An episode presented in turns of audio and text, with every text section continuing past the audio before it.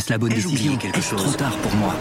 Prenez vos décisions d'investissement avec le soutien de Clarity AI. Gérez votre portefeuille tout en lui assurant une croissance durable grâce à l'association d'une IA puissante et d'une grande expérience de l'industrie. Notre technologie augmente l'efficacité des processus réglementaires, y compris ceux liés à l'article 29 de la loi énergie-climat. Réduisez les risques et atteignez vos objectifs de durabilité en vous basant sur des faits vérifiés et des méthodologies transparentes. Clarity AI, la technologie au service des décisions humaines. Rendez-vous sur clarity.ai et passez à l'action dès aujourd'hui. J'ai décidé qu'il fallait retrouver, à partir de vendredi, le confinement qui a stoppé le virus. La nouvelle est tombée le 28 octobre et bien que prévisible, elle a pu faire mal au moral des Français. Elle pourrait aussi faire encore plus mal à une économie mal en point.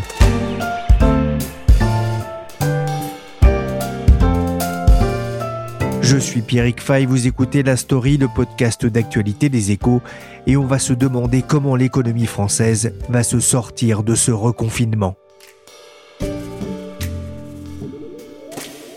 Je ne crois pas à l'opposition entre santé et économie que certains voudraient instaurer. Il n'y a pas d'économie prospère dans une situation sanitaire dégradée avec un virus qui circule activement. L'économie ne doit ni s'arrêter ni s'effondrer. C'est l'un des messages forts d'Emmanuel Macron dans son allocution du 28 octobre. Mais l'économie française pourra-t-elle se remettre d'un nouveau choc lié à une deuxième vague du Covid-19 alors que les économistes commencent à affiner leurs prévisions pour 2020 et 2021 suite à ce reconfinement La zone euro a enregistré un rebond historique de sa croissance au troisième trimestre, plus 12,7% par rapport au trimestre précédent en forte chute, il est vrai. Un rebond qui a surpris par son ampleur. Les analystes interrogés par Reuters anticipaient une hausse de 9,4%. Mais avec la recrudescence de la pandémie, le rebond va-t-il faire faux bond Fallait-il alors en venir à cette extrémité? C'est la question que j'ai posée à Solveig Godluc, spécialiste des questions de santé aux échos. Les indicateurs euh, sont quand même euh, assez euh, dramatiques, hein, puisque malgré les mesures telles que le port du masque à l'extérieur, à l'intérieur, puis le couvre-feu et les gestes barrières, etc., on a les compteurs qui se sont affolés. Je parle même pas là des, des euh, entrées à l'hôpital, mais je parle tout simplement des contaminations. On a de plus en plus de gens qui se présentent pour se faire tester et de plus en plus de tests qui ressortent positifs, avec euh, maintenant euh, des chiffres qui sont supérieurs à 15, 17%, 20% à Paris. C'est vraiment des taux extrêmement élevés et ça veut dire que le virus circule absolument partout en France et que ça va être difficile d'y échapper autrement qu'en refermant le pays. Il y a une pression du monde médical? Ah oui, elle est forte. La pression du monde médical, alors c'est pas forcément euh, les gens qu'on entend euh, souvent sur les plateaux télé qui disent euh, ce qu'on appelle les rassuristes, qu'on jouait un rôle assez important pour freiner les mesures de précaution, mais le, gros de la communauté médicale essaye de, tirer la sonnette d'alarme depuis un certain temps. Hein. Ça a commencé avec le conseil scientifique, bon c'est pas uniquement la communauté médicale, mais le conseil scientifique dès juillet qui disait attention, on va probablement avoir une deuxième vague à l'automne, et puis là depuis juillet les, les chiffres ils remontent. Alors au début c'est tout petit, hein, c'est pas grand chose, c'est ce qu'on appelle des signaux faibles, mais ces signaux faibles il fallait les suivre, il fallait les regarder parce que c'est une progression qui est exponentielle par nature. Ce virus, c'est pas quelque chose de simplement arithmétique ou euh, bon bah la semaine suivante où une courbe reste droite. C'est quelque chose qui tout d'un coup part et devient un mur. Et là, ce mur, on est arrivé au pied de ce mur. C'est pour ça qu'il a fallu euh, annoncer le reconfinement. Est-ce que la situation est plus grave qu'en mars dernier? La situation est plus grave, oui, pour plusieurs raisons. D'abord parce que euh, toute la France est touchée. Ça veut dire qu'il n'y a pas d'armée de réserve de soignants. Euh, on va pas pouvoir euh, faire des évacuations sanitaires ou alors en très petite quantité. J'ai vu que certaines régions allemandes avaient déjà proposé de prendre des patients français tellement la situation devient dramatique chez nous. Alors voilà, donc on, a ce problème que tout le pays est touché. Et puis euh, ensuite, le reconfinement intervient plus tard que le premier confinement par rapport au niveau de contamination du pays. Il intervient beaucoup plus tard. Et ce qui s'est passé peut-être, c'est qu'on s'est un petit peu laissé euh, bercer euh, d'espérance, parce que mine de rien, les gestes barrières, les mesures qu'on a prises depuis le printemps ont permis de, faire baisser la vitesse de circulation du virus. C'est-à-dire qu'il circulait au rythme de une personne qui en infecte trois à chaque fois. Enfin, ça, allait vraiment très très vite en mars. Et là, on a fait baisser ce chiffre de 3 à 1,4, entre 1,2 et 1,4. Donc ça progresse tout de même moins vite. Mais ça reste une progression extrêmement rapide. Et c'est ça le problème. On l'a pas vu venir. Enfin, on l'a pas vu venir. On n'a pas voulu le voir venir. Qu'est-ce que je m'emmerde, moi? Ah putain, deux ans. Deux ans, espérons que ça ne soit pas comme pour le Chirac des Guignols. Mais Solveig, le confinement durera-t-il Je ne pense pas que ça sera suffisant, un mois de confinement. Alors certains acteurs parlent d'un couvre-feu tout de suite après, au moment de, de Noël. Je crois qu'à l'origine, le Conseil scientifique voulait poursuivre le couvre-feu jusqu'au début janvier. On a fait 55 jours la première fois, à la première vague. Il est possible qu'on arrive à peu près dans les mêmes ordres de grandeur et il est possible également que le déconfinement, il est même souhaitable que le déconfinement ne soit pas aussi rapide puisqu'on a vu que c'était extrêmement dangereux, que ça pouvait repartir vite. En plus, le moment où on va déconfiner, a priori, il fera encore froid et humide, donc c'est le climat idéal, semble-t-il, pour ce virus. Il faut donc faire absolument attention à ça et, y aller tout doucement. 21h approche, un samedi à Paris, en temps normal, la soirée ne fait que commencer. Mais avec l'instauration du couvre-feu, c'est direction métro dodo. Les seuls qui restent encore dans les rues doivent pouvoir le justifier avec une attestation, sous peine d'une amende de 135 euros. Évoqué par France 24, le couvre-feu initié mi-octobre dans une partie de la France n'a donc pas suffi. L'heure est donc au durcissement et le gouvernement a fait le choix assumé d'un reconfinement généralisé j'ai appelé Guillaume de Calignon au téléphone, reconfinement oblige. C'est le spécialiste des questions de conjoncture aux échos. Bonjour Guillaume. Bonjour Pierrick. Il y a quelques semaines, on avait fait le point ensemble sur l'impact du coronavirus sur la croissance et sur l'emploi en France. Vous nous aviez expliqué euh, que celui-ci serait moins pire qu'attendu et on avait abordé euh, ensemble la question d'un éventuel reconfinement. Je vous avais demandé si l'économie française pourrait y faire face. Alors ça y est, on y est. Je vous repose la question. Oui, l'économie française peut y faire face, mais alors ça va être plus douloureux parce que ce n'est pas comme au printemps dernier. Là, les entreprises ont déjà encaissé le choc du Covid en mars-avril. Elles se sont endettées pour passer le cap du premier confinement et donc elles en sont sorties affaiblies. La deuxième vague va donc toucher un tissu productif fragilisé et ses conséquences seront donc, a priori, plus graves. C'est un peu comme quand une personne tombe malade, les conséquences d'une mauvaise grippe, ben, ce ne sont pas les mêmes selon que vous soyez un athlète ou selon que vous soyez anémié. Dans le cas de l'économie, c'est pareil. Pour les ménages et les salariés aussi. Les secteurs économiques qui seront touchés seront sensiblement les mêmes qu'au printemps dernier. Les commerces, les cafés, les restaurants, les théâtres, le loisir, les cinémas et d'autres. Et les mêmes entreprises vont souffrir et les salariés de ces secteurs qui ont perdu leur emploi dans la première moitié de l'année auront encore plus de mal à en trouver un. C'est d'ailleurs un des problèmes de cette crise, c'est qu'elle touche beaucoup certains secteurs et pas, ou presque pas, d'autres. Ce reconfinement intervient malgré tout à un moment où, l'économie française se redressait? Ben, c'est même étonnant. Le PIB du troisième trimestre a augmenté de 18% et c'est du jamais vu. En fait, l'activité économique du troisième trimestre n'est inférieure que de 4% à celle d'il y a un an. À peu près comme en Allemagne et comme en moyenne dans la zone euro. Alors, c'est beaucoup et c'est peu à la fois. Pourquoi? Ben, C'est beaucoup parce que même lors de la crise de 2008, on n'avait pas atteint une telle baisse. Mais c'est peu parce que le rebond a tout de même été extrêmement rapide. Une fois que l'économie a été rouverte, l'activité est repartie presque comme avant, en tout cas dans la majorité des secteurs économiques. Alors pas dans tous, c'est vrai. Il y a des secteurs les plus touchés par le Covid-19, l'hôtellerie-restauration, le tourisme, la culture, les loisirs, le transport aérien et l'aéronautique. Alors ce sont des secteurs qui comptent à peu près pour 9% du PIB. Eh bien, tous ces secteurs avaient encore en septembre une activité inférieure de 20% à la normale en moyenne. Et c'est ce qui explique le fait qu'on soit encore 4% en dessous du PIB d'il y a un an. Alors l'État a annoncé un reconfinement, on a déjà une idée de son impact potentiel sur la croissance? Bruno Le Maire a indiqué qu'il espérait limiter les dégâts économiques avec ce confinement parce qu'il est moins strict que celui du printemps dernier. Parce qu'en fait, les salariés des secteurs qui ne sont pas concernés par les fermetures administratives vont pouvoir continuer à travailler. Alors le ministre de l'économie estime que le PIB du mois de novembre devrait baisser de 15% environ. Il faut rappeler que c'est un recul deux fois moindre qu'au printemps dernier, mais évidemment, ça reste quand même très important parce que ça signifie que le PIB du quatrième trimestre devrait baisser de 5 à 10%. On est donc dans une logique de montagne russe où l'activité économique varie seulement en fonction de l'évolution de l'épidémie et donc des mesures sanitaires, la fermeture ou pas de l'économie. Je ne sais pas quelle est la bonne stratégie. Honnêtement, si vous voulez, vraiment, je veux pas paraître compétent, je ne le suis pas. En tout cas, ce que je sais, c'est que si on reconfine, euh, on assistera à un effondrement de l'économie. Et là, les conséquences, d'ailleurs, y compris sanitaires, hein, puisqu'il y aura plus d'argent entre guillemets pour euh, payer la protection sociale, on va, on va rentrer dans quelque chose de, que je ne maîtrise pas et que je ne souhaite pas. Le 13 septembre dernier, Geoffroy Roux de Bézieux, le numéro 1 du MEDEF, était interrogé sur France Inter sur l'hypothèse d'un reconfinement.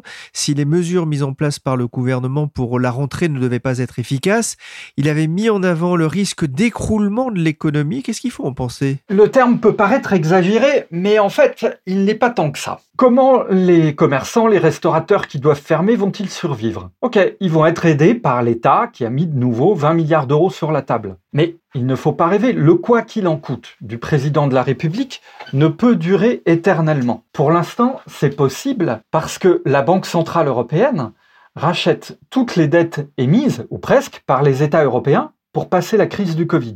Ensuite, il y a un autre problème, c'est que, comme je l'ai dit, les entreprises ont déjà connu un premier choc au printemps. Et là, il y a une lassitude, une dépression chez certains entrepreneurs. Enfin, la deuxième vague est différente. L'économie a rebondi, on l'a vu, en mai, juin, juillet avec le déconfinement.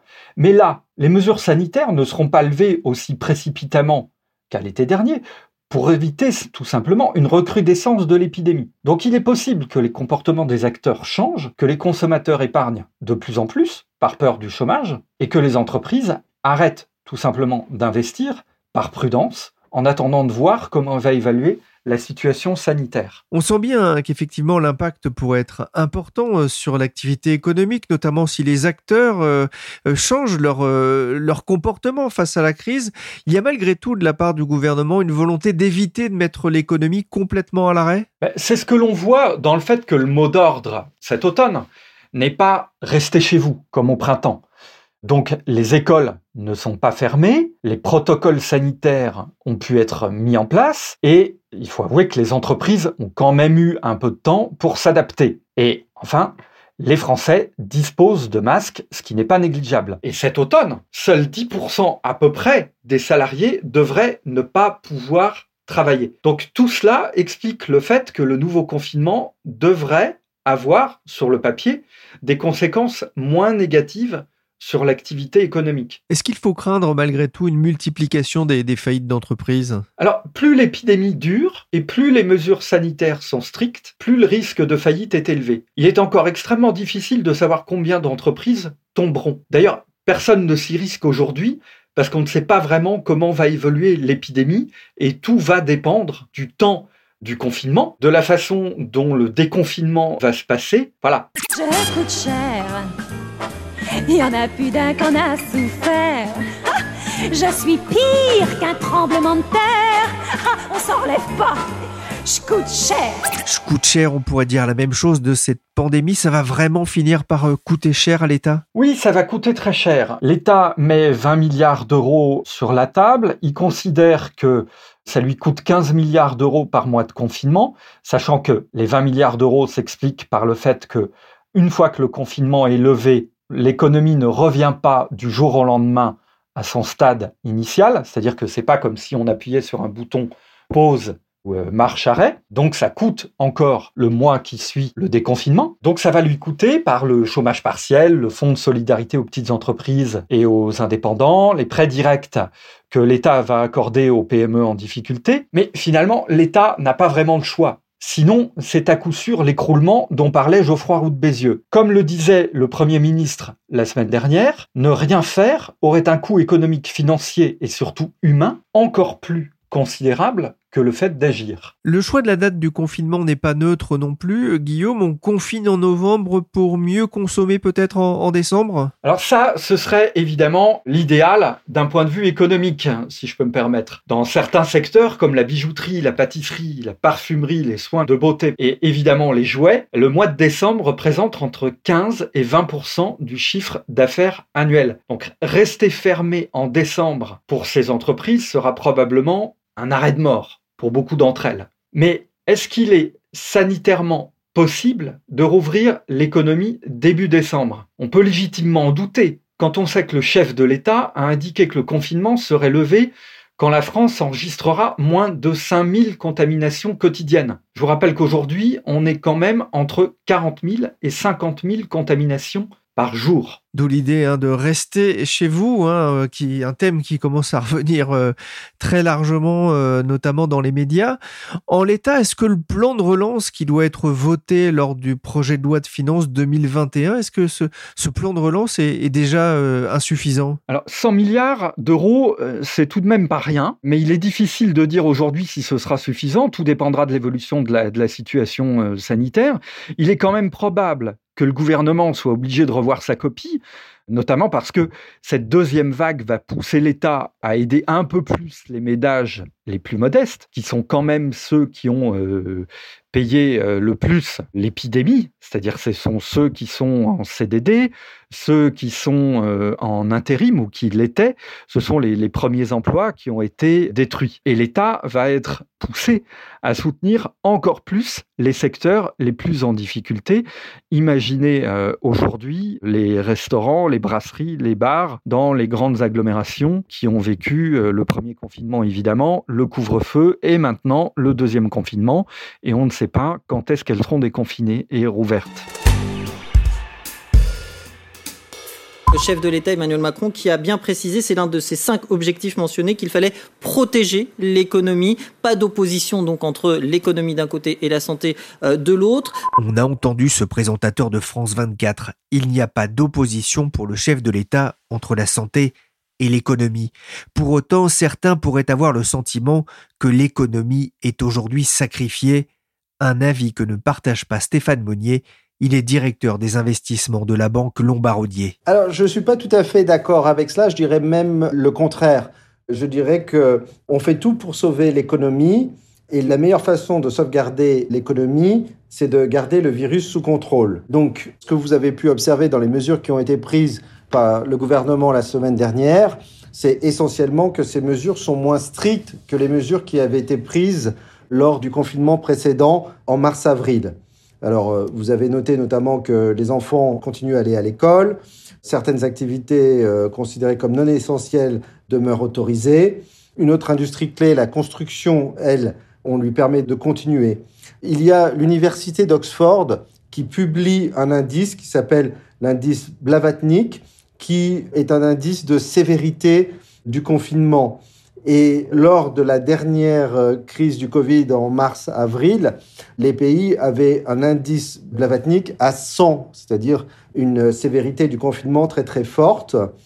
Aujourd'hui, nous, ce qu'on pense avec les mesures qui ont été annoncées en France, c'est qu'on va remonter d'un indice de sévérité de l'ordre de 50 qui avait lieu cet été vers 80 ce qui est d'ailleurs le niveau actuellement observé en Irlande où un confinement euh, semblable a été mis en place il y a une dizaine de jours. Ce qui est important, c'est que le gouvernement a maintenu les mesures de soutien à l'économie avec un coût estimé euh, à 10 milliards d'euros par mois. Est-ce que c'est efficace? Alors, c'est très important. J'aurais tendance à dire que 10 milliards, ça ne sera peut-être pas suffisant. Le gouvernement envisage même, je crois, d'augmenter ces mesures plutôt aux alentours de 15 milliards qui serait effectivement un montant qui serait plus en ligne avec, euh, je dirais, les mesures qui ont été prises, qui vont quand même, dans une certaine mesure, restreindre le développement euh, économique. Mais est-ce que ça serait efficace? Alors, est-ce que ça serait efficace? Bien sûr. Hein. On peut le voir notamment par rapport aux chiffres du troisième trimestre euh, français où on voit qu'il y a eu un fort rebond de l'économie et ce fort rebond de l'économie est permis par les mesures qui avaient été prises lors du premier confinement. Donc, on peut toujours, euh, je dirais, améliorer les dispositifs, les rendre euh, plus justes, mais euh, clairement, à la fois la politique monétaire et la politique fiscale qui est mise en place par les gouvernements français, mais, mais européens de manière générale, est une politique qui a permis un très fort rebond au troisième trimestre. Et c'est assez intéressant de voir que on anticipe, par exemple, pour la France, un profil de croissance évidemment négatif au quatrième trimestre. On pense à quelque chose comme moins 1,5%. Mais on pense que du fait de, de ces mesures, il va y avoir dès le premier trimestre 2021 une croissance positive et donc on va éviter euh, ce que les anglo-saxons appellent le double dip, c'est-à-dire une deuxième phase de récession. On a eu en France une phase de récession au premier semestre 2020 mais nous ne pensons pas qu'il y aura une deuxième phase de récession et donc qu'il n'y aura pas de double dip pour l'économie française. Et vous voyez que c'est une révision qui est modérée, justement parce que nous avons eu un troisième trimestre très fort qui traduit une chose simple. La capacité de rebond de l'économie française est considérable. Les fondamentaux de l'économie française sont très bons. Oui, la capacité de rebond de l'économie française est considérable. C'est une déclaration de Bruno Le Maire sur France Inter vendredi dernier. 2020, bah, c'est une année perdue, on le sait, mais ce que vous dites, c'est que cette capacité de rebond va se traduire dès le début 2021 Tout à fait. On envisage un premier trimestre 2021 positif, entre plus 1 et plus 1,5 Maintenant, je voudrais quand même différencier l'économie française par rapport à, par exemple, l'économie allemande. Je pense que euh, l'économie française est plus orientée vers le service, alors que l'économie allemande est plus orientée vers l'industrie. Et de ce fait, l'économie française aura peut-être un petit peu moins de potentiel de rebond, parce que ce qu'il ne faut pas oublier aussi, c'est qu'actuellement la situation en Asie est très bonne. La situation aux États-Unis, comme ils sont plus préoccupés avec les questions d'élection présidentielle qu'avec la lutte contre le virus à court terme, l'économie américaine se porte relativement bien. Et donc, les pays qui exportent des biens industriels comme l'Allemagne seront plus favorisés que des pays plus orientés vers le service comme la France. Mais si on doit faire une petite parenthèse, justement, comment est-ce que vous expliquez cette bonne tenue de l'Asie? Alors, je dirais que l'Asie a eu une politique de gestion de l'épidémie beaucoup plus stricte, notamment après la première phase. Je pense que l'erreur qui a été faite en Europe, c'est qu'on a eu un premier confinement en mars-avril qui a duré jusqu'à mai-juin en fonction des pays. Mais par rapport à l'indice que je mentionnais avant, on a fortement abaissé la sévérité des mesures qui étaient prises. Et donc euh, l'indice dont je parlais est retombé aux alentours de 50. Alors que les pays industrialisés en Asie, eux, ont maintenu des mesures de distanciation sociale beaucoup plus fortes que ce qui était euh, le cas en Europe pendant l'été. Et donc, ça leur a permis de éviter cette euh, deuxième vague. Et euh, un pays comme la Chine, aujourd'hui, n'a, je dirais, presque plus aucun cas et très peu de morts en tout état de cause du fait de l'épidémie du Covid-19. Donc, je dirais que l'Europe, d'une manière générale, a déconfiné un peu trop pendant la période d'été, d'où l'explication de la résurgence de cette deuxième vague qui a effectivement surpris tout le monde par son ampleur et sa rapidité. Quoi qu'il en coûte, a dit le chef de l'État. Qu'est-ce qu'il faut en conclure, Nicolas? L'État va tout faire avec de l'argent, donc du déficit, pour essayer d'atténuer le choc économique de la pandémie. Le président de la République, officiellement, a enterré hier toute préoccupation budgétaire par rapport à ce que nous vivons. Quoi qu'il en coûte, le président l'a encore répété lors de l'annonce du reconfinement, mais ce quoi qu'il en coûte est-il tenable dans le temps, Stéphane Monnier? Alors, ce qu'il faut bien prendre en compte, c'est le coût de financement du quoi qu'il en coûte. Aujourd'hui, par exemple, l'État français, s'il s'endette à 10 ans, est en fait payé 35 points de base ou 0,35% pour s'endetter. C'est-à-dire que le coût de la dette est négatif. Donc effectivement, dans ce contexte-là, le pays peut s'endetter et la dette est, euh, je dirais, pas forcément remboursable, mais on peut se le permettre parce que les taux d'intérêt sont négatifs. Maintenant, tant que les taux d'intérêt seront bas, je dirais qu'il n'y a pas de problème pour payer l'intérêt de la dette. Et clairement, nous, ce que nous anticipons, c'est que les taux d'intérêt resteront bas pendant longtemps. Donc, il n'y a pas de problème par rapport à est-ce qu'on peut se le permettre. En revanche, je pense qu'il faut faire attention à comment on utilise cette dette. Si cette dette est utilisée pour investir dans le système de santé, dans les nouvelles technologies, dans des infrastructures utiles, dans la transition écologique, c'est une très bonne chose qu'on s'endette et qu'on le fasse, particulièrement à ce moment-là où la situation est difficile et en plus les taux d'intérêt sont négatifs. En revanche, ça serait moins, je dirais, profitable si cette dette était utilisée juste pour payer des dépenses courantes sans investissement dans l'avenir. Oui, aujourd'hui, la question des investissements euh, se pose. On l'a bien vu dans les chiffres d'ailleurs du troisième trimestre. Aujourd'hui, ce qui finalement, euh, ce qui a pesé sur la croissance au troisième trimestre, c'est la faiblesse des investissements, notamment des entreprises. Tout à fait. Donc, il est vrai que l'environnement est un environnement difficile pour les entreprises. Elles ont peu de visibilité. Les chefs d'entreprise ayant peu de visibilité, il est difficile pour eux d'investir, d'où la nécessité d'avoir une continuation des mesures de support des entreprises par le gouvernement. Et je dois dire que pour l'instant, ce qui est fait semble je dirais, satisfaisant. On se souvient qu'en 2008, l'économie mondiale avait mis du temps à se remettre de, cette crise des subprimes hein, qui avait été euh, très forte, qui avait eu un impact aussi fort sur euh, le PIB mondial, alors pas aussi fort que ce qu'on connaît aujourd'hui. Combien est-ce que l'économie mondiale prendra de temps, mettra de temps pour se remettre de cette crise de 2020 Alors, je suis pas tout à fait d'accord avec vous sur la sévérité de la crise. Je pense que la crise de 2020 est une crise qui est moins sévère que la crise de 2008, au moins pour l'instant, et en prenant évidemment comme hypothèse qu'on va être capable de contrôler l'épidémie. L'impact sur le PIB est quand même beaucoup plus fort. Il est beaucoup plus fort en termes de pourcentage, mais il est beaucoup moins long en termes de temps. La crise de 2008-2009 avait euh, duré sur une période beaucoup plus longue. Pour l'instant, il y a seulement un trimestre vraiment fortement négatif dans la crise de 2020. Il y aura peut-être un autre trimestre, le, quatrième trimestre pour certains pays, qui sera légèrement négatif, comme j'avais mentionné pour la France. La grande différence, c'est que la crise épidémiologique est un facteur exogène pour l'instant, alors que la crise de 2008-2009 était plus une crise endogène liée au système financier, liée au fait qu'il y avait eu des financements exagérés dans le secteur des subprimes et qu'on n'avait pas su résoudre rapidement et ça avait créé une crise du crédit très très importante. Je crois que aussi les autorités ont appris à réagir et ont été beaucoup plus rapides, à la fois sur le plan monétaire et sur le plan fiscal, dans la crise de 2020 qu'elles ne l'avaient été dans la crise de 2008-2009.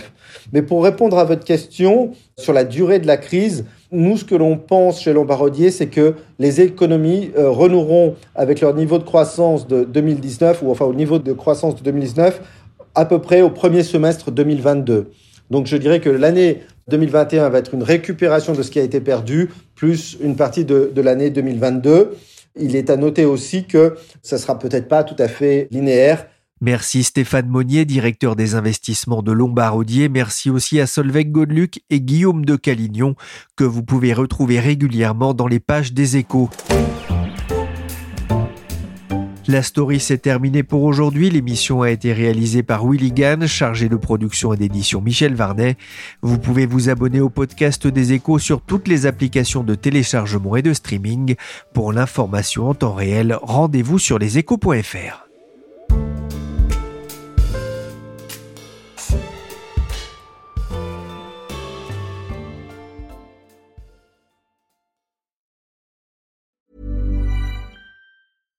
Deserves the best, and there's no better place to shop for Mother's Day than Whole Foods Market. They're your destination for unbeatable savings, from premium gifts to show-stopping flowers and irresistible desserts. Start by saving 33% with Prime on all body care and candles. Then get a 15-stem bunch of tulips for just $9.99 each with Prime. Round out Mom's menu with festive rosé, irresistible berry chantilly cake, and more special treats. Come celebrate Mother's Day at Whole Foods Market.